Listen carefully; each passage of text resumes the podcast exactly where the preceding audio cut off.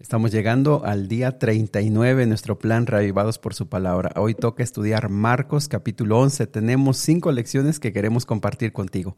Quédate con nosotros.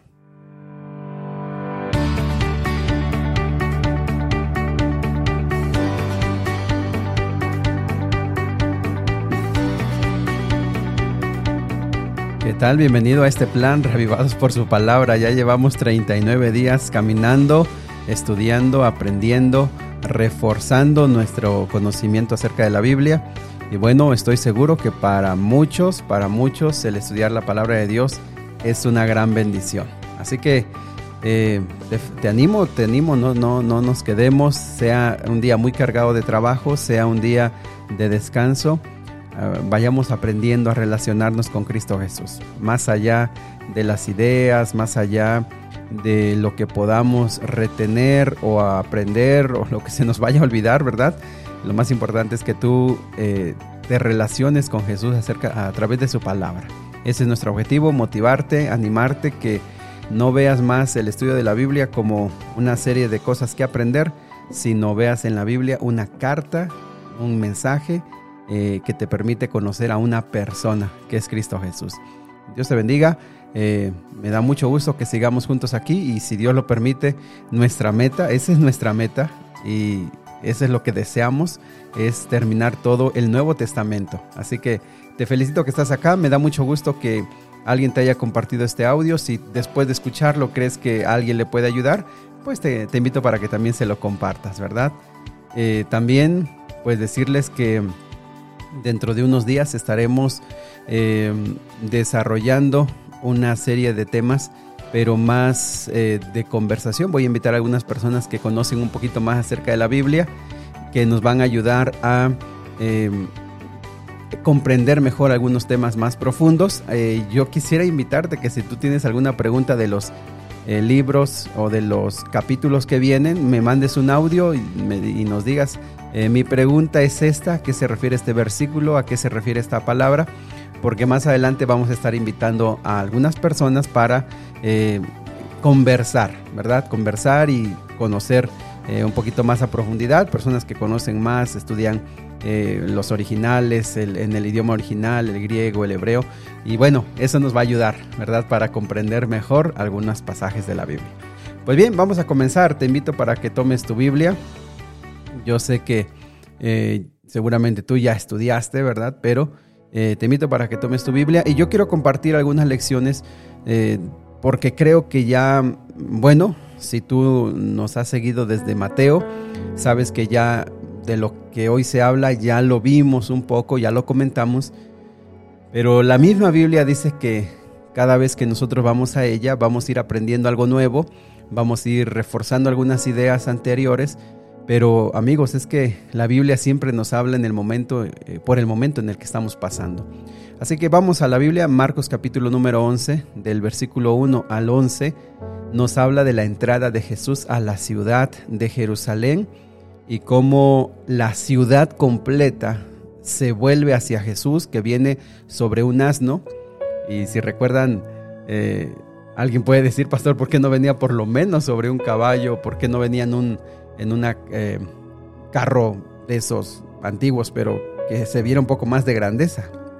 Lo que pasa, amigos, que eh, la profecía decía que Jesús vendría, perdón, que el Mesías vendría sobre un asno. Y bueno, así es como Jesús entró. Y la gente lo alaba, le adora, eh, diciendo, diciendo bendito el, el reino de nuestro Padre David que viene. Osana en las alturas es una expresión de la Reina Valera 60.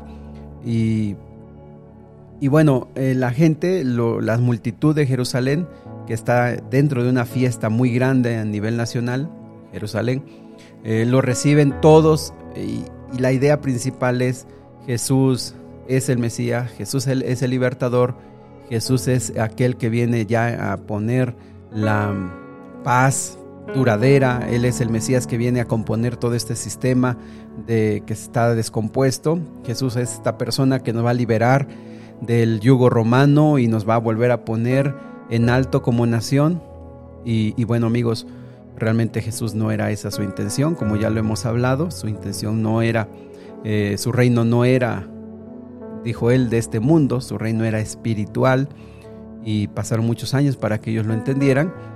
Y, bueno, aquí creo que vale resaltar bastante, amigos, que, que este mundo, así como ahora está tan complejo, tan lleno de problemas, tan lleno de injusticias, tan lleno de tantas filosofías y tantos pensamientos, tan lleno de desigualdad y, tantos problemas. Eh, amigos, Jesús sigue diciendo hasta el día de hoy, mi reino no es de este mundo.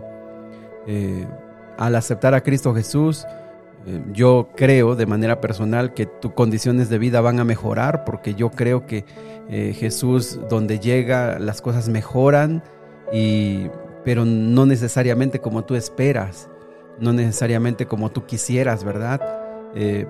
yo creo que donde el Señor llega, el Señor transforma las vidas, transforma el entorno y, la calidad de la vida de la gente mejora. Pero yo sí quisiera decirte que así como en ese tiempo los judíos en Jerusalén querían que Jesús cambiara todo el entorno, yo quiero decirte que hay mucha gente que quisiera que, que los cristianos cambiáramos todo el entorno y acabáramos con las injusticias y acabáramos con la desigualdad. Jesús sigue diciendo, mi reino no es de este mundo. Y lo mejor que podemos hacer, la, lo mejor que podemos hacer es vivir los principios de, de Jesús en nuestra vida, principalmente en nuestra familia, principalmente los que están casados en su matrimonio. Es lo mejor que podemos hacer, pero yo sí quiero decirte que aunque tú aceptes a Jesús y te consagres a Él y le entregues tu vida a Él, pues seguiremos viviendo en este mundo, donde seguiremos viviendo, pasando eh, muchos problemas, muchas injusticias, muchas desigualdades y, este mundo, eh, no, no, no, quiero sonar pesimista, pero este mundo no va a mejorar porque la Biblia dice que este mundo, cada vez, eh, en cuanto pase más el tiempo, las, las, condiciones se van a complicar más. Entonces, Jesús sigue, sigue diciendo, mi reino no es de este mundo, pero la gente lo sigue recibiendo queriendo que Jesús cambie este mundo.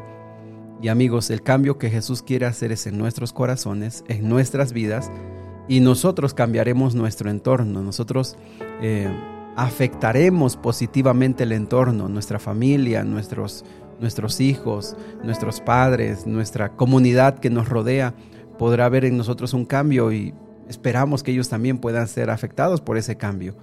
Pero ojo con eso, las multitudes quieren que este mundo cambie que este mundo se acabe la desigualdad, se acaben todos esos problemas sociales, eh, se acaben esos problemas de pobreza, de hambre. Y, amigos, la Biblia no dice que Jesús vino a eso en, este, en ese tiempo. Jesús vendrá por segunda vez, lo dice, lo dijo Mateo, lo dice todo el Nuevo Testamento. Jesús vendrá y entonces pondrá un nuevo reino donde las cosas serán totalmente diferentes, pero hasta que eso se cumpla, pues seguiremos en este mundo. Así que debemos tomar mucho eso en cuenta, eh, porque a veces quisiéramos que Jesús cambiara todo ese, todos nuestros problemas que nos rodean y hay muchas cosas que no van a cambiar por el hecho de vivir en este mundo. La segunda lección que quiero compartir contigo es la que se encuentra en el versículo 12 al versículo 14, donde eh, Jesús eh, va rumbo a Betania y él tiene hambre y se encuentra con una higuera, una, un arbusto muy conocido y muy común en ese tiempo. Y de lejos esta higuera está llena de hojas, está eh, frondosa, se ve hermosa y entonces Jesús va allí porque pues tiene hambre y al buscar entre todas sus hojas no encuentra nada y, no encuentra ningún fruto.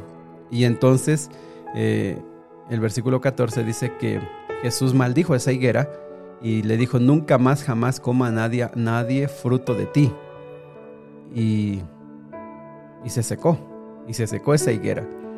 Y uno dice, bueno, pero ¿por qué? Bueno, la lección aquí es bien importante.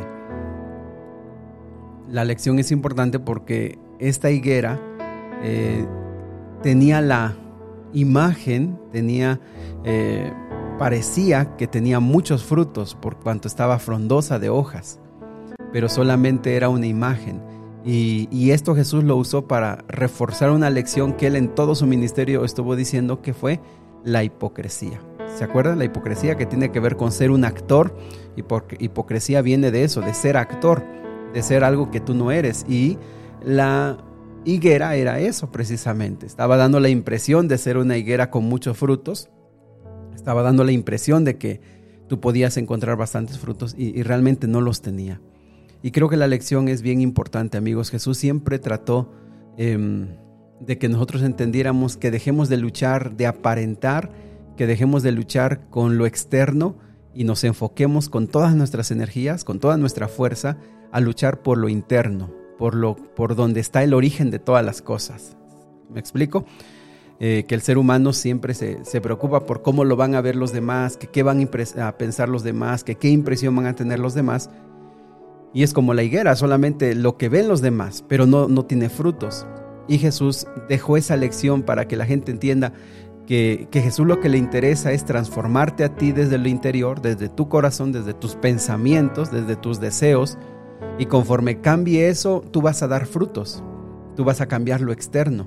Y, lo externo va a dar evidencia que adentro de ti está ocurriendo un milagro, ¿verdad? Está ocurriendo algo. Y yo creo que la lección es, es, importante. Por eso Jesús eh, tuvo tanta paciencia con los pecadores, tuvo tanta paciencia con aquellos que declaraban, yo soy pecador, yo, yo soy una persona mala. Jesús los, les tenía paciencia porque eran honestos, eran sinceros en su reconocimiento de que de que eran pecadores.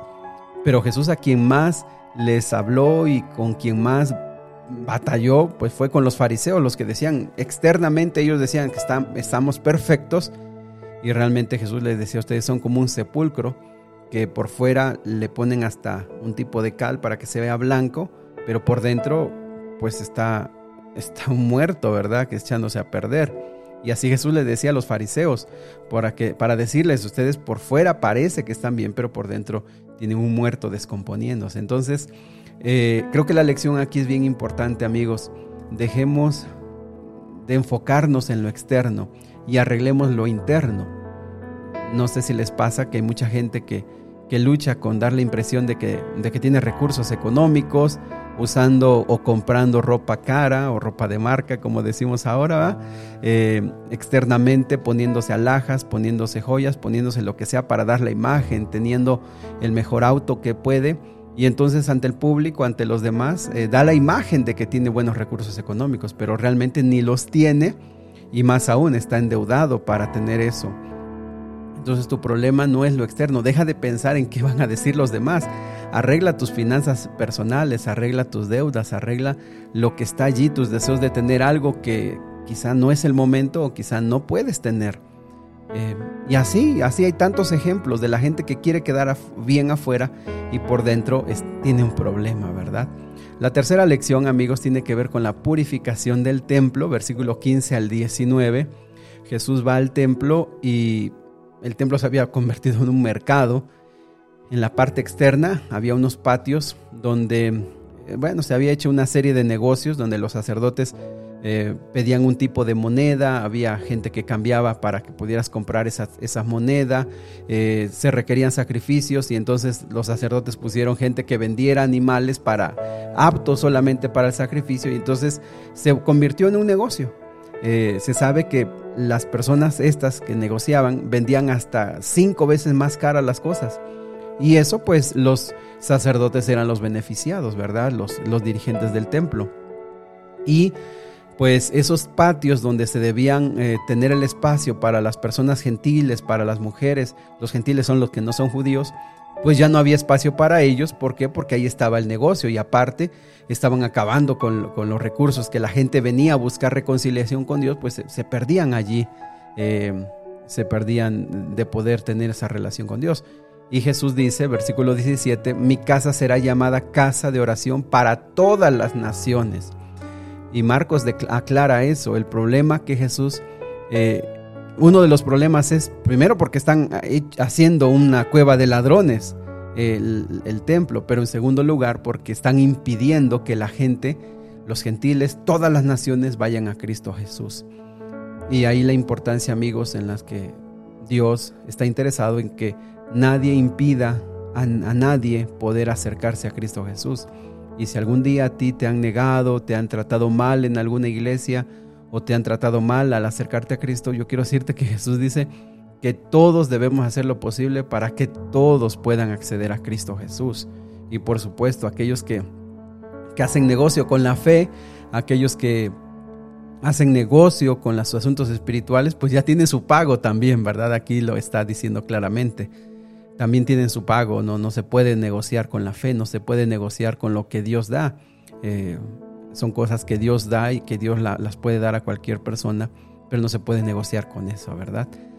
Muy bien, también Jesús habló acerca de la fe cuando los, los discípulos vieron que la higuera se había acercado, versículo 20 al 26. Eh, dijeron, Señor, la higuera que maldijiste se ha secado. Y entonces Jesús les habló acerca de cómo esas cosas imposibles se logran a través de la oración y a través de tener fe, de tener fe. Eh, vean el versículo 24, por tanto os digo que todo lo que pidierais orando, creed que lo recibiréis y os vendrá.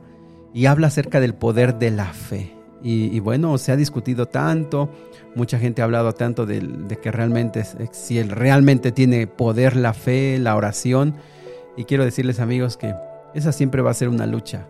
Lo importante es lo que tú experimentes, lo que tú vivas en tu diario, en tus diarias actividades. Tú eh, puedes probar, eh, prueba a Dios, prueba tu fe, prueba con Dios. Eh, Tanta gente te podrá decir muchas cosas, mira si es cierto, haz de esto, de otra manera, pero lo importante aquí es lo que tú creas y lo que tú hagas con Dios. Aquí Jesús dice, eh, grandes cosas pueden suceder. Si tú pides con fe y tú oras y tú me, pides a mí, yo, yo voy a responder. Así que amigos, lo importante no es lo que la gente dice, no son los estudios científicos, no son todos esos debates que si la fe y la oración tienen poder y y que si son engaños, si son mentiras, no, no lo sé. Eh, no podríamos aquí acabar hablando de este tema. Lo que yo te invitaría es que tú puedas probar y que tú puedas ver. Yo puedo decirte que creo en la Biblia, que creo en la palabra de Dios y, y ella dice que la oración tiene poder, que la oración hace que sucedan cosas que de manera lógica y de manera normal no suceden. Pero yo quisiera invitarte a que tú lo pruebes, ¿verdad? Hay una condición para orar. En el versículo 25 dice que para orar tenemos que perdonar. Si tú quieres que tu oración tenga poder, que tu oración pueda ser escuchada, tienes que perdonar. Y esa es una condición para poder orar. Así que eh, ahí está. Te la dejo ahí, léela, versículo 25 y saca tus propias conclusiones. Pues amigos, que Dios nos bendiga, que el estudio de la palabra de Dios pueda fortalecer nuestra fe nos pueda ayudar y, y bueno, de alguna manera nosotros podamos crecer. Eh, quiero pedir a nuestro Dios que te bendiga en este día, en tus negocios, en tu familia, que tú puedas encontrar la paz, puedas encontrar el gozo que Dios quiere darte.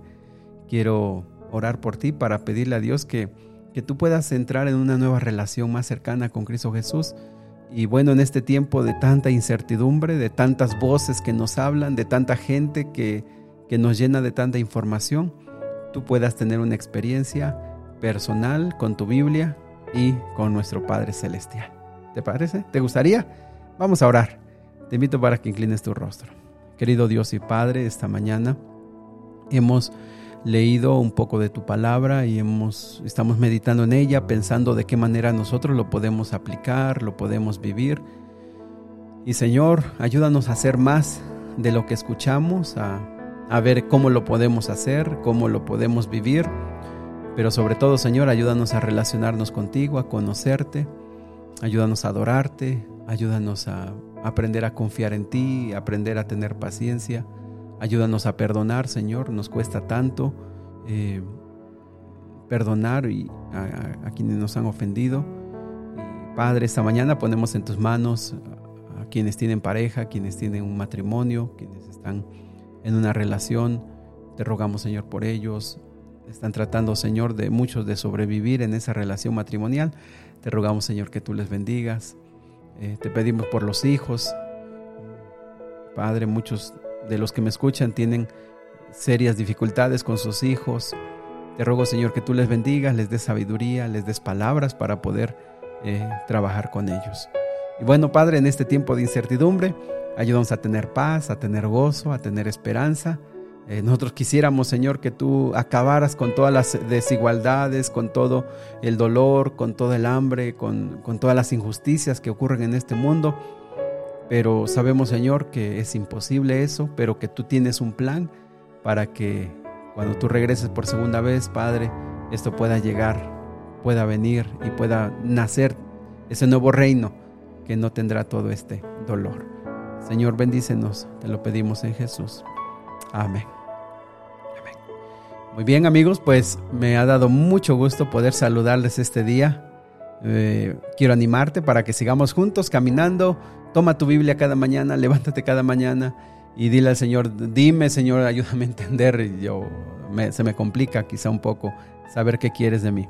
Y, y bueno, vamos juntos, vamos a seguir aprendiendo y te invito para que lo pongas en práctica. Pídele al Señor, Señor, ayúdame a ponerlo en práctica. ¿Sale?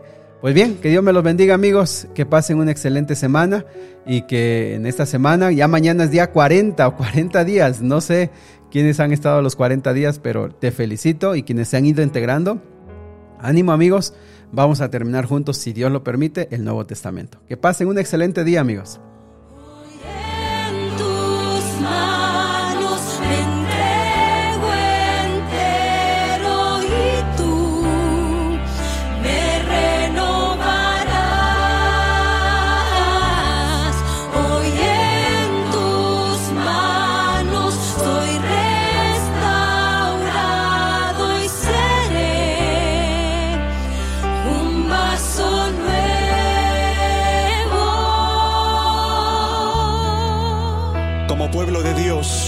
Unamos nuestra voz en un solo espíritu y dejemos que Dios cante con nosotros en este. Dice